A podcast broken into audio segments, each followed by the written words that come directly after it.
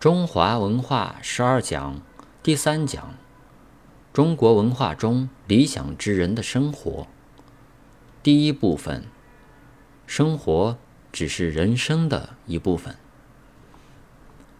我上一次讲中国文化中之人与其道，所谓道，主要指人伦之道也。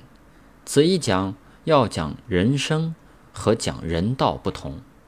人生各自分开，各自有一番人生，不能向外取，也不能向外送。人有生活，草木禽兽亦各有生活。人在一般生物的生活之上，应有别的成分加入，才能称之为人生。所以，生活不就是人生？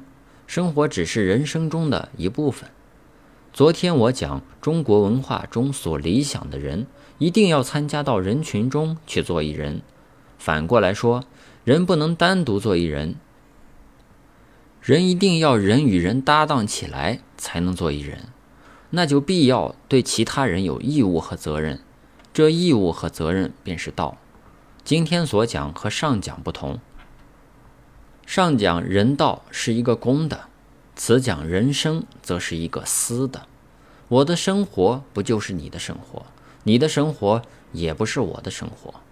我吃一碗饭饱了我的肚，但不能饱你的肚。我穿一件衣，我觉得暖，你并不能也觉得暖。所以生活根本是自私的。我的生活只属我个人，别人无法享受，这是我私人独有。